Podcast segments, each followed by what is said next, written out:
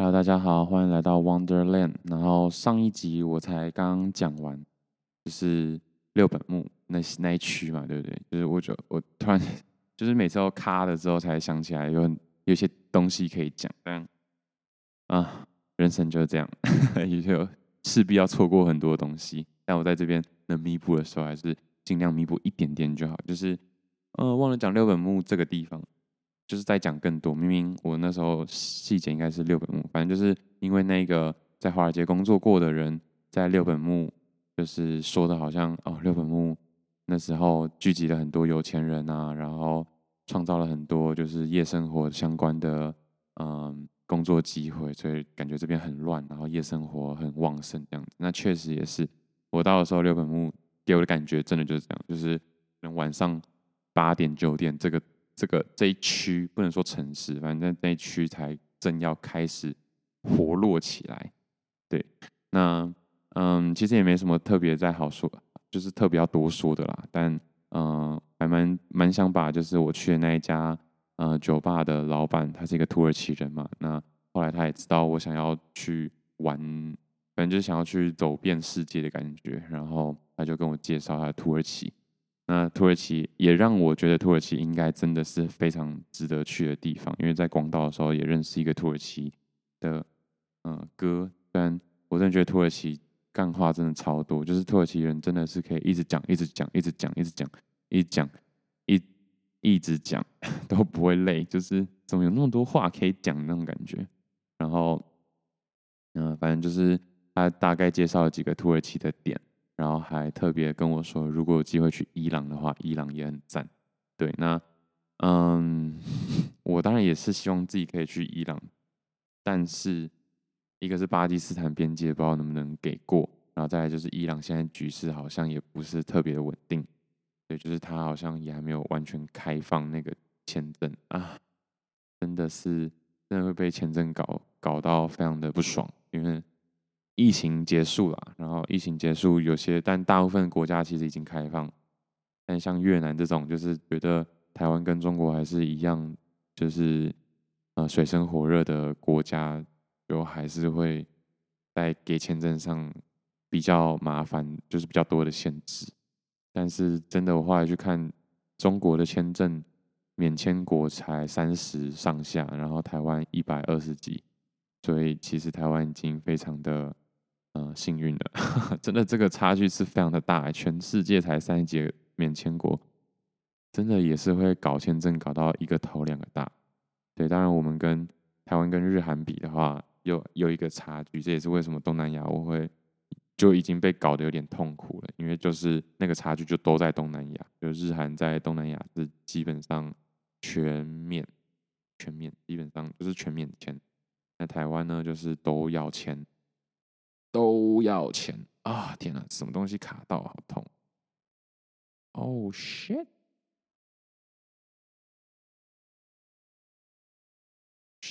哦，毛卡到真的是超痛，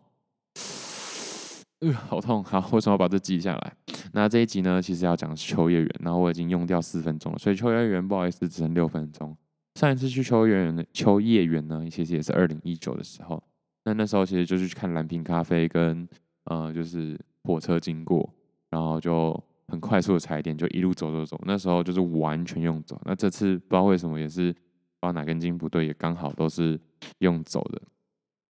我想说就是有时间嘛，所以我就从上野然后往下走，什么玉图町、玉图町、玉图町之类的，然后再往下走就走到秋叶原。那这是在秋叶原就待的比较久一点点，倒也不是说我突然对动漫什么的有呃多大的兴趣，但我就想说，呃，秋叶原就是贵为大家应该说台湾人特别注重的一个点，然后我居然就是没有好好的深入去看看。嗯、其实秋叶原就是很多女生，我也不知道在干嘛，嗯、反正就拉客人之类的吧。我我说不知道在干嘛，是它到底是代表哪一种店？然后我也没有去跟他们交涉，至少这一次没有。也许之后应该花点时间跟他们聊聊天的，我也不知道。那我去的话，大部分就是先去把所有的店都看过。那我大部分进去的店，都是游戏机台的店。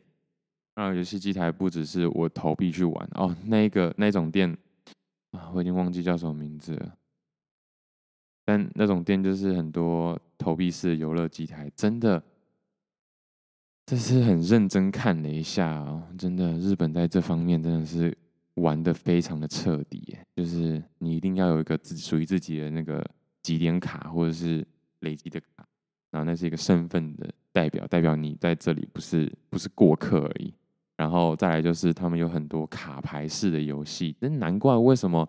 嗯、我在大阪的时候，大阪是很前面的事情嘛，然后我就发现，卖这些卡牌到底有谁想买啊？就是当然我知道这里是这是有一个呃一定的族群在在收集这些卡牌，但我不知道这些卡牌到底有什么用。但是后来发现，在机台上是有用，就是他们需要买这些卡牌，然后。像有一些战争游戏啊，就是有拿着卡牌，然后去调调兵力啊、召唤啊，然后你是有属于一个自己的牌组啊，就觉得哇塞，哎，那个机台那个游戏真的是需要动脑欸，那真的是不容易，真的。我看的时候，其实嗯，就发现整个操作是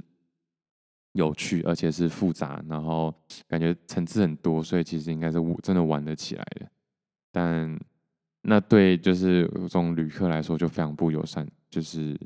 那就是差距嘛。然后我就另外一想，就我后来走去那个音乐专区、音游专区，然后就看到比较多小朋友。但是因为在那个卡牌世界里，我觉得小朋友也是有，可是小朋友的卡牌世界应该是玩就是宝可梦或者是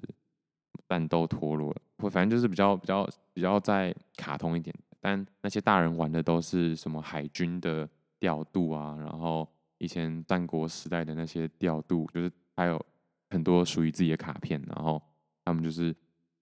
我真的不知道怎么讲，他有一条线在靠近自己这一边，那机台很大，就差不多是呃两只手平举，然后但只到手肘的距离，但是这就够够宽了吧？然后就开始把这些牌组放在右上角，然后开始抽牌，然后。放牌，然后你的兵放哪里？然后，呃，有些是将军的牌吧，然后就可以带着兵去去打，这样子，就是真的还蛮夸张的，有很多种，真的那个，真的不知道为什么可以搞出这么多呃游戏种类，然后游戏的玩法。那总而言之，到音游区的时候，就看到就是一些小朋友，然后就想说：天哪！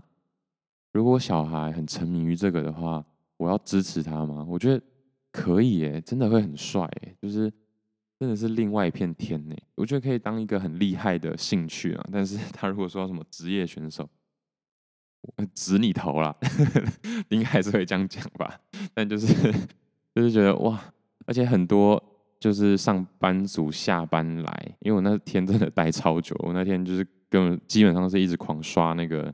头文字 D 的机台，就是哦好酷哦，然后就是嗯、跑到。就是都跟，因为我那时候才刚离开群马之后，就有事没事就看一下头文字 D 嘛，然后就对故事情节还有那些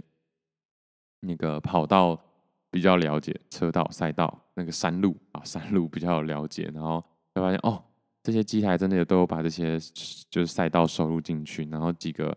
这呃漫画里有出现的情节的细节，可能说的、呃、有些人的跑法是很贴。嗯，不用说嘛，那男主角就是很贴那个水沟盖，然后另外一个是有一个阶段差，也是因为在发夹弯的时候，可能下坡路段，然后切那种最里面会有那种掉下来的感觉，但我做不到啦，基本上我在玩那个游戏的时候做不到，可是我后来去新宿的时候，也也有去看那个机台，然后就有两个阿伯，真的是超级厉害，他们真的就刷。那种感觉就是去各个地方，然后用自己的名字去刷记录这样子，然后玩的非常的熟练，真的是四十几岁，应该很帅吧？真的很帅吧？对，然后再来还有什么？哦，音游最多了，因为音游就是视觉上的冲击很不错，然后就在那边看来看去，然后哦，反正就是发现，嗯，也有一些上班族玩的很厉害哦，然后感觉就是一下班就待在那边待一整天。然后这就呼应我，就是呃，在呃东京的那一集有说的，就是即便是上班族，即便是花很多时间在工作上的人，还是日本人，就是真的很很会找，就是自己的空闲时间的时候，把自己的呃兴趣发挥到极致的感觉。然后他们那些音游仔，就是音游仔，就是玩音游的呃姐姐哥哥们，因为他们应该三十几、四十几，哦，那些大叔应该六十几，玩那个头文字 D 的。对，就是玩的很厉害，然后有在钻研，有在想要突破，一直突破那些关卡。其实跟玩线上游戏很像嘛，或者是电脑游戏 PS 五、Xbox 诸如此类的都很像。但我真的就是比较没有这种嗯兴趣爱好啦，所以我真的是蛮推荐玩电脑游戏的，因为电脑游戏的设计都会让你一直有一个进步的感觉。那就算就算电脑游戏对你人生没有太大的帮助，可是它那个一直进步的历程跟一直进步的设计，可以让你的生活真的会觉得有在往前进的感觉，对啊，那不像我可能只能算啃书吧，啃书看剧是我一个哦，觉得哎、好像你的生活有往前进的感觉，所以过去五年我确实没有在什么领域上给自己一个就是。呃，一阶一阶的能阶。其实我在这之前就一直有在讨论过这件事情，但是仔细回想，就真的蛮多都放弃了，或者是就停摆中，这样就比较可惜。不然就是一直都有练，像健身一直都有练，可是没有去可能比个赛啊，或者是去考个证照，让自己有一个哎阶段性的储存点。对，这就是非常非常之可惜的一个地方。虽然说我坚持做了不少事情。好，那再来就是啊、新认识一个机台是 DJ 的，还有钢琴的就不用说了，钢琴的是一定有，但是就是有点按键式的。但 DJ 的话也是很酷，就是刷碟，然后播那个 播播音轨。我不知道在那个 BF 那一集的时候应该有说，就是 DJ 基本上就是要一直播音轨，因为你要你要就是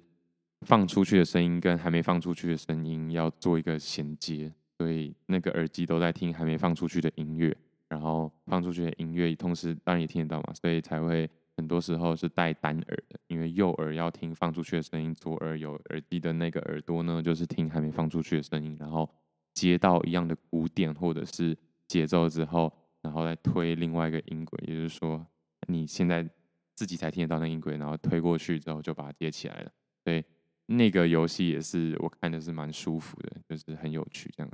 那结束这里之后呢，我就一路往西，一路往东走去 Sarah，Sarah 其实就是也应该知道，就是他推荐我的一个呃酒吧。那他也有叫什么？还有水烟。然后我那一天刚好，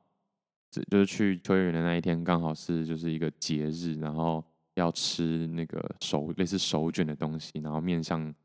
南南东哦，反正方位好像不一定。还是是固定忘记，反正就是，呃，我是说不一定是每年，可能不一定，但应该是固定的啦。就是在吃的时候，你还要面向特定的方位，然后在吃手卷的时候不能咬，就是不能中断，要一次把它一点一点的把它全部吃完这样。然后那一天我居然在 Sara 就待了五六个小时，所以就是，哎呀，不得不说啊，我可能还是真的蛮能、蛮能、蛮能讲干话的吧。对，然后那天就是也。就抽水烟，然后喝喝酒这样子。总之，Sara 这个点，大家如果有机会的话，还是可以去看看的。啊、就是一个小店啦。其实你要说它真的特别有氛围吗？可能也不一定，因为很大的一个加成，应该就是，嗯、因为姐姐认识他们，然后我去的时候，他们就马上说：“哎、你我第一次去的时候，那次不是第一次，但第一次去的时候，他就说你是不是有一个姐姐？” 我觉得 超好笑的，就是。也太快就被认出来了吧？有这么像吗？我真的觉得没那么像。但老板就是很有趣的一个人，然后整体的氛围也很不错。也是因为观察那边店跟嗯、呃、客人的一个互动，才觉得如果可以当初在台湾的话，这六年的生活可就可以跟一家店产生一个连接。我觉得不错，一家店就好，不用很多家店。那那个连接有的话，其实怎么讲啊？会有一种熟悉感吧。如果真的变成一个朋朋友的，跟店家有一个朋友的关系的话，应该是挺不错的。所以大家如果是定居于某一个城市的话，我觉得真的也是很适合试看看这种氛围的。天哪！而且我是不是现在都只有报时间，然后没有说我人在哪？反正我现在在台北，不是台北，桃园，就还在就在台湾啦。然后天气也没讲了，但是因为这几集都是这两天录的，所以可能好像都没讲，所以应该没差了。反正我就赶快把这在这今天再把剩下全部录完，应该也还不错。然后秋叶原，我觉得大家真的是有时间的话去。好好的玩玩机台，然后我是很不很很对女仆咖啡厅是完全没有就是吸引啦，就是觉得尴尬到爆炸，所以呃就还没有试过女仆咖啡厅。那秋叶原的话，可以去看很多老机台，就是老的电视游乐器的机台，或者是掌上型游乐器的机台，那些我也都有去逛，很不错。但是因为我不是很了解，但有些机台真的是。旧到老到，然后又可以用的时候，就很想收藏起来。可是基建的态度是不乱收藏东西的，除非这个东西对我生命真的非常有意义。对，但大家还是可以去逛。没错，好，秋叶原就到这边，谢谢大家，拜拜。